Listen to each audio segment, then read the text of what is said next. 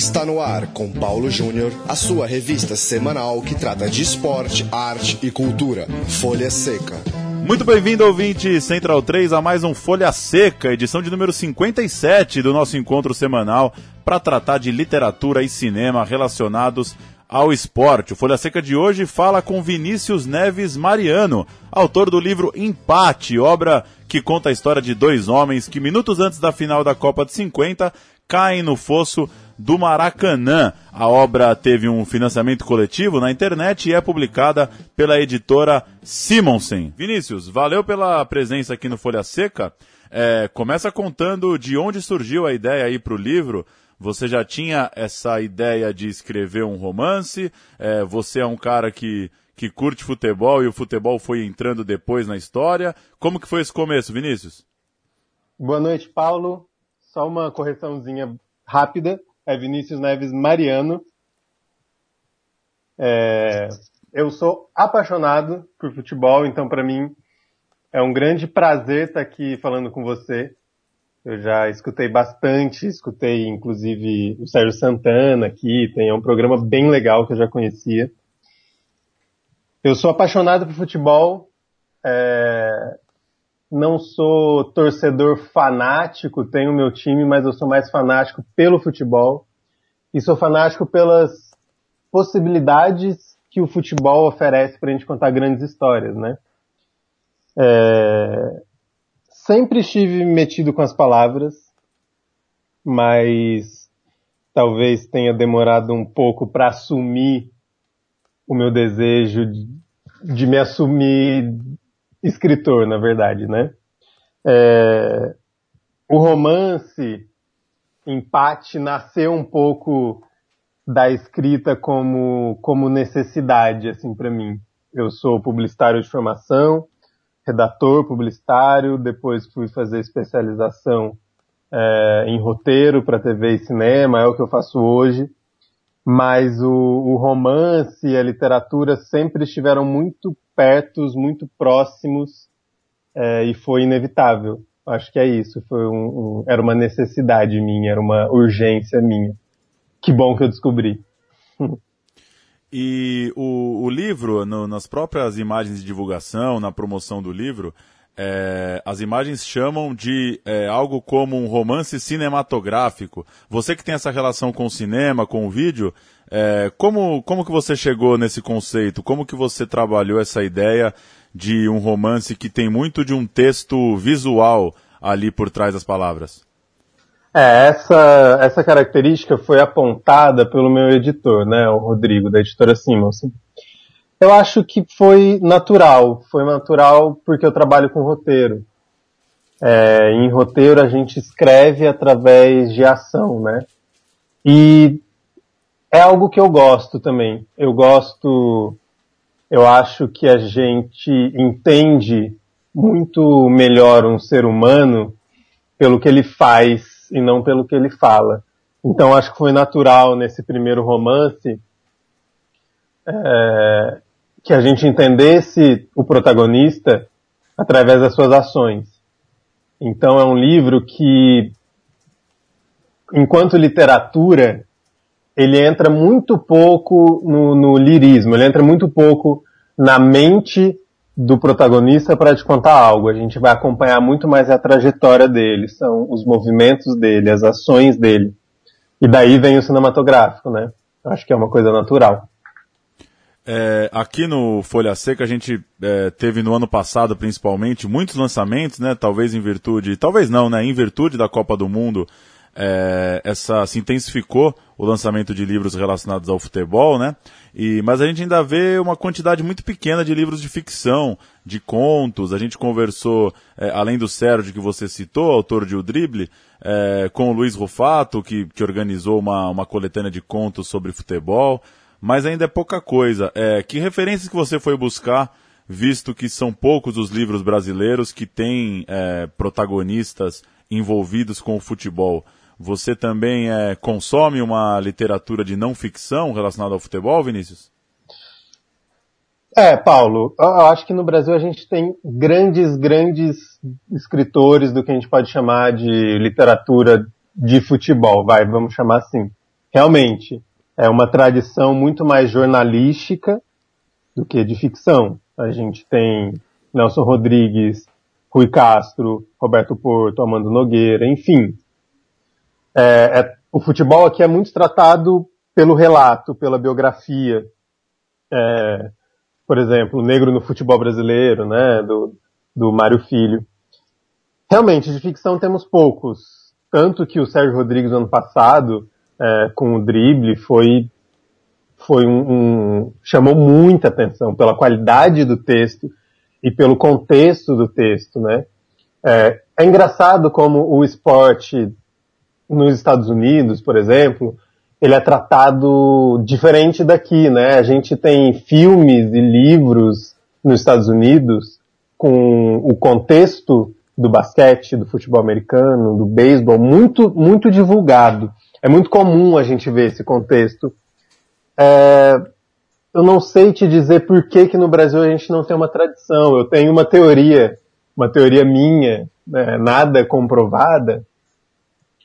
Eu acho que o motivo é, de no Brasil ter tão pouca ficção de futebol e estarem aparecendo as ficções de futebol agora, é que o futebol nunca, uh, futebol brasileiro nunca precisou de ficção, né? É, a nossa relação com o futebol, os jogadores que a gente viu do, do futebol brasileiro, a gente bastava relatar o que eles faziam. É uma visão super romântica minha, mas eu imagino que é isso. A gente viu Pelé, a gente viu Garrincha. É, relatar o jogo desses caras é contar uma história de ficção incrível. Eu tenho um pouco desse, dessa teoria romântica aí. É claro que eu bebo em muitas fontes de não ficção, que a gente está falando, mas eu também bebo é, na ficção não literária, né? Eu bebo nas inspirações das conversas de futebol. As conversas de futebol no Brasil são maravilhosas. Meu pai, meu avô, meus tios sempre me contaram histórias de futebol. Nem todas elas são verdadeiras, mas isso pouco me importou. Eu estava muito mais interessado naquelas histórias. Talvez o Brasil não tenha uma, uma literatura oficial de futebol, mas a gente conta muitas histórias de futebol e eu sou apaixonado por essas histórias de futebol, por esses heróis do futebol brasileiro em campo ou na torcida, enfim, que estão nesse contexto do futebol. E Vinícius, falando um pouco da, da linguagem do texto também, você disse essa, essa sua teoria, essa sua impressão é, em relação à ausência do futebol na literatura brasileira. E outra coisa que relatam, que alguns atores já relataram aqui pra gente, é a própria dificuldade de você é, trazer para o texto uma narrativa tão própria que é o futebol. Né? O futebol já é uma linguagem própria, já tem uma, uma narrativa particular. Né? Sempre que você for transformar o futebol num texto, é, num filme, numa foto, alguma coisa você vai perder porque o esporte já, já se conduz é, de forma própria. Você é, descreveu lances de futebol no livro? Você descreveu situações ali do estádio é, que você talvez se deparou com essa, é, não sei se dá para chamar de dificuldade, mas com essa, com esse limite entre aonde a gente consegue chegar com as palavras, com as letras e a real narrativa do futebol para quem está na arquibancada ou mesmo para quem está em campo? Paulo, concordo com você dessa dificuldade. É, talvez seja por isso que é tão difícil filmar futebol, né? Porque o futebol real já é muito próprio, já tem uma linguagem muito própria. É, as, as, histórias contadas dentro do futebol são muito ricas, e é isso que você falou, elas são próprias do futebol. É, realmente, eu acho que tem essa dificuldade. O empate, é, entretanto, ele, ele é um livro de futebol que não tem futebol, né? A trama do empate é, é o seguinte: são dois, é, dois homens que caem no fosso do Maracanã minutos antes da final começar.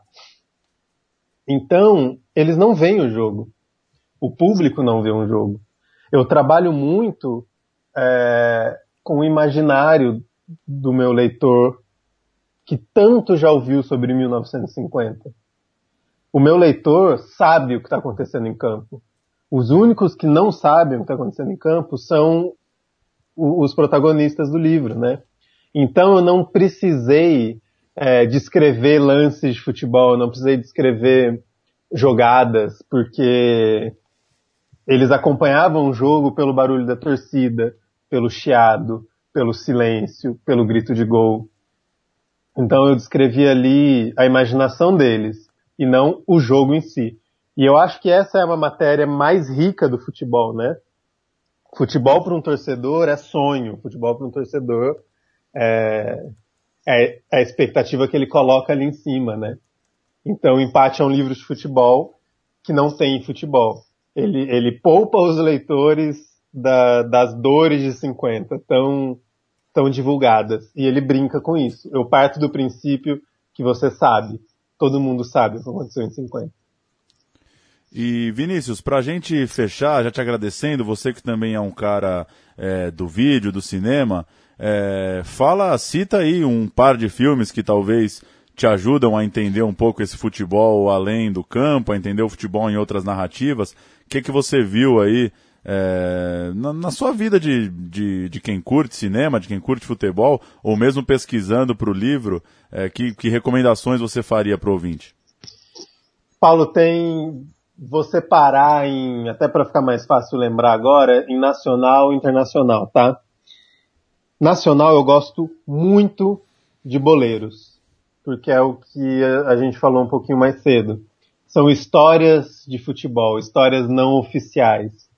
Essas histórias eu amo. E Boleiros eu acho um filme super bem realizado, que mostra essa, essa característica brasileira quando se conta histórias de futebol. Ainda brasileiro, gosto muito de Linha de Passe, um filme de 2008, que o contexto é futebol. É um filme mais mais denso que Boleiros, mais pesado. E também para citar mais um é, brasileiro, tem um ano que meus pais saíram de férias, né, de 2006, que é uma história que se passa é, no período da Copa de 70. É, de novo, estou trazendo aqui não filmes de futebol, filmes com contexto de futebol. É, e de fora, eu gosto muito, muito, muito de um filme que chama Maldito Futebol Clube, de 2009. É um filme inglês, se não me engano. É uma biografia também, mas é incrível. Incrível, é muito divertido. É, um, é sobre um técnico é, da Inglaterra. É muito legal, vale ver. Vale ver. Indico também um filme que eu vi lá fora, tá? É, eu não vi aqui, aqui no Brasil. Chama O Milagre de Berna. É sobre a Copa de 54 é, é sobre um menino que o pai dele acabou de é, o pai dele é traumatizado também pela guerra, pela Segunda Guerra Mundial, e o menino é apaixonado por futebol da Alemanha, né? Então tem todo esse contexto da Alemanha ter saído, é, da Alemanha ser a grande vilã do pai e o menino torcer para ela ganhar a final de 1954. Acho que são esses esses que vale a pena deixar aí de recomendação, Paulo. Maravilha, Folha Seca 57 falou com Vinícius Neves Mariano, autor do livro Empate, é, recém-lançado e que já deve estar disponível aí nas principais livrarias do país. Vinícius, valeu pelo papo, é, boa jornada aí com o livro, já lançado em São Paulo, é, tem também lançamento em Minas Gerais, seu estado natal, e espero que consiga circular bastante pelo país. Seguimos de olho aí, falamos numa próxima, quem sabe na sequência é, desse seu trabalho que tem o futebol como pano de fundo. Muito obrigado pelo convite, muito obrigado pela conversa. É muito gratificante estar aqui e ter, ter chegado em você, Paulo, pelo livro. Isso eu gostei muito, foi uma surpresa o seu convite, então estou muito feliz. Que bom, também torço para a gente se falar de novo novamente.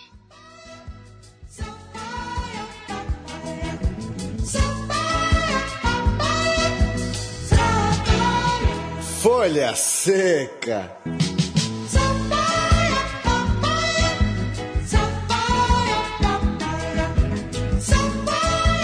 Segundo bloco deste Folha Seca de número 57, para falar que será lançado no próximo dia 4 de abril em Lins, E também no dia 11 de abril, durante a reunião do Memofute no Museu do Futebol, o livro Clube Atlético Linense, o Elefante da Noroeste. A obra que conta a história do clube do interior paulista é de Vanderlei Frare Júnior, linense que disputa a primeira divisão do Campeonato Paulista, neste momento terceiro colocado do grupo 3, briga ainda por uma vaga para quem sabe enfrentar o Palmeiras nas quartas de final. Tudo bem, Leandro Amin? Você tá bom, Paulão? Beleza, alguma história ah, não, sobre a, o Linense? A história é aquela história da criança que, enquanto não tem time na primeira divisão, a cidade não existe, né? Na Pois minha é. infância tinha Jaú, tinha Piracicaba, Lins não existia.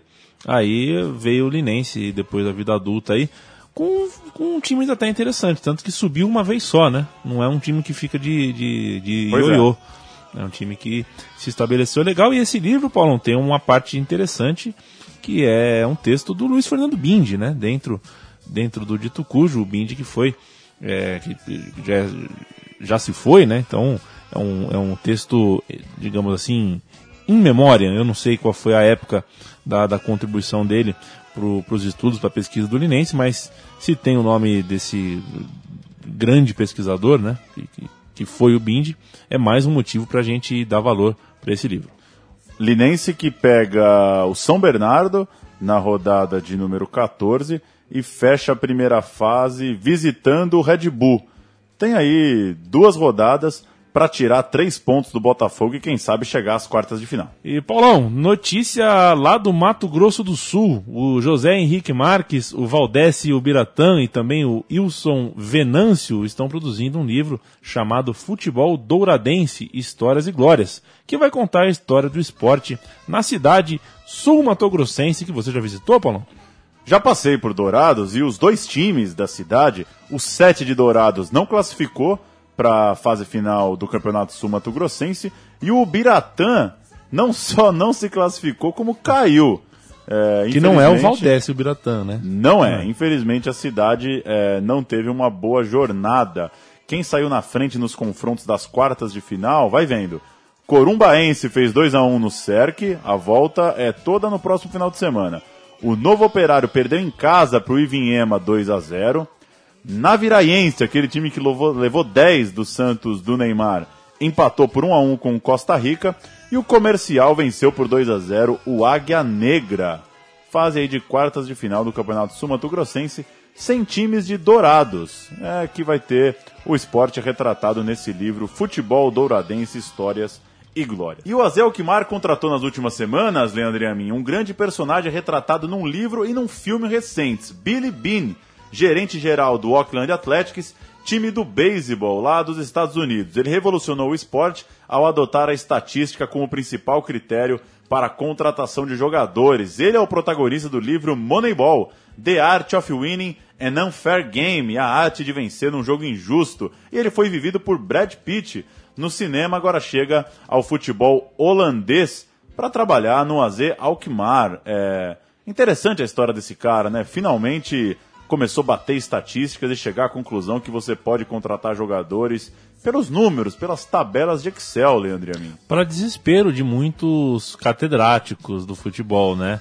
É, a velha guarda é, nunca vai ah, absorver totalmente a ideia de que a estatística pode sim traduzir o futebol. Pelo contrário, o- essa impossibilidade de passar números para explicar o futebol sempre foi, na verdade, uma trincheira, uma muleta, uma bengala, sempre foi um argumento ah, a favor dos defensores do romantismo no futebol. Eu confesso que estou no muro nessa. Eu não quero acreditar totalmente que você consegue, com uma estatística de acerto de passe e de movimentação do mapa de calor, decidir se um jogador é eficiente ou não, mas eu também não posso desconsiderar ah, o trabalho muito sério que essa gente faz. Né? O pessoal é, é- é bastante metódico, é, tem, os, tem os seus parâmetros muito bem estabelecidos e sabe, o- sabe o resultado que, que eles querem encontrar. E quando encontram, isso tem que ser levado a sério. Eu acho interessante e era um time que também, se, se der errado, não vai acontecer nenhuma grande tragédia. né? Pois é, eu não, eu só vou dizer que não suporto mapas de calor, Leandro. A minha, a última é sua. Ah, em abril chega 2001, a Odisseia dos Aflitos. Abril agora, né? Tá, tá chegando o mês de abril. Bom abril para você, viu, Paulo Júnior? Para você também. Obrigado. A Odisseia dos Aflitos, registro do ano que o Náutico, em pleno centenário, conquistou o Campeonato Pernambucano e se reergueu. O livro é de autoria de Carlos Henrique, Carlos Henrique Menezes e também de Roberto Vieira e tem prefácio do técnico Murici Ramalho, comandante daquele time e muito querido pela torcida do Náutico. Pois é, daquelas histórias do futebol brasileiro, o Murici sempre que voltou a Pernambuco foi bem recebido, foi o técnico de um título muito importante para a torcida lá do Náutico. A gente vai fechar o Folha Seca de hoje, Folha Seca de número 57, ouvindo Marvin Gaye, que morreu é, num 1 de abril, mas de 1984, portanto, há 31 anos. É, ele que se arriscou a ser até jogador de futebol americano, Leandro Amin. No momento que é, a parceira dele, Tammy Terrell, ela faleceu, ele entrou meio que numa fase é, de tristeza, recluso, oh tentou, pensou em dar um tempo na música e chegou a jogar futebol americano. Ainda bem para quem curte música, ele logo desencanou dessa coisa de futebol americano, voltou a trabalhar é, no que ele sabe, no que ele sempre soube e continuou, enfim, fazendo muito sucesso como grande músico que foi. A gente fecha Folha Seca então com Marvin Gaye. É um pouco de clichê, viu, Leandro a mim. Let's get it on. Valeu. Ah, de clichê assim eu tô bem. Tá clichê assim vale, bem-vindo. Bela música e valeu você. Até a próxima. Folha Seca chega toda quarta-feira em central3.com.br e a gente então volta na semana que vem. Até lá.